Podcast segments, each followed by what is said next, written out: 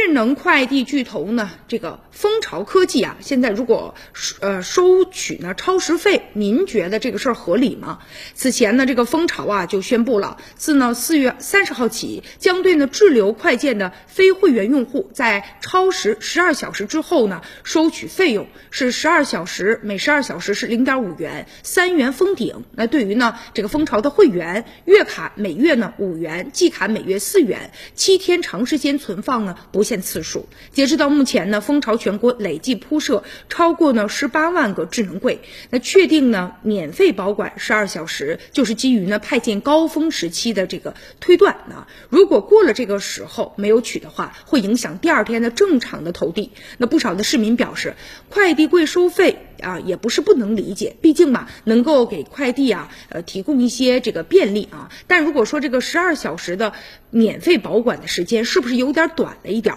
现在目前呢，你比如说像北京部分小区使用的这个蜂巢智能快递柜的小区啊，同样呢也已经开始呢收费了。但是部分的业主啊，并不太愿意买单，要求呢这个蜂巢从小区呢撤走啊。目前呢，青岛也已经有多家的业委会表态呢，不支持蜂巢超时收费的举措。那现在也有一些业内人士啊，就表示说，蜂巢多个商业动作的核心呢，还是要做大规模。目前的亏损可能啊，并不是关键，关键在于呢，未来铺设的速度有多快。那蜂巢方面现在也已经有工作人员啊，曾经表示了，说公司呢，并不会放弃这一战略，也就是说这个收取啊超时费这个战略啊，这个呢是肯定要去做的，否则的话呢，没有办法去给用户呢去提供服务了。现在呢，这个中消协呢也认为哈。说智能快件箱服务呢，是快递行业服务环节的细化和延伸，一定程度上也满足了消费者对于快递服务的多样化和个性化消费的需求，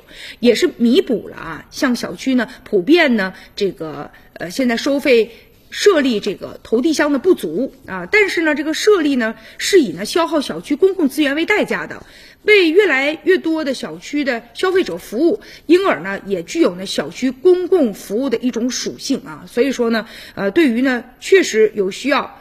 进行收费的这个收费的标准，也应该呢参照公共服务价格管理方式来确定，而不能简单的通过市场化机制来进行解决。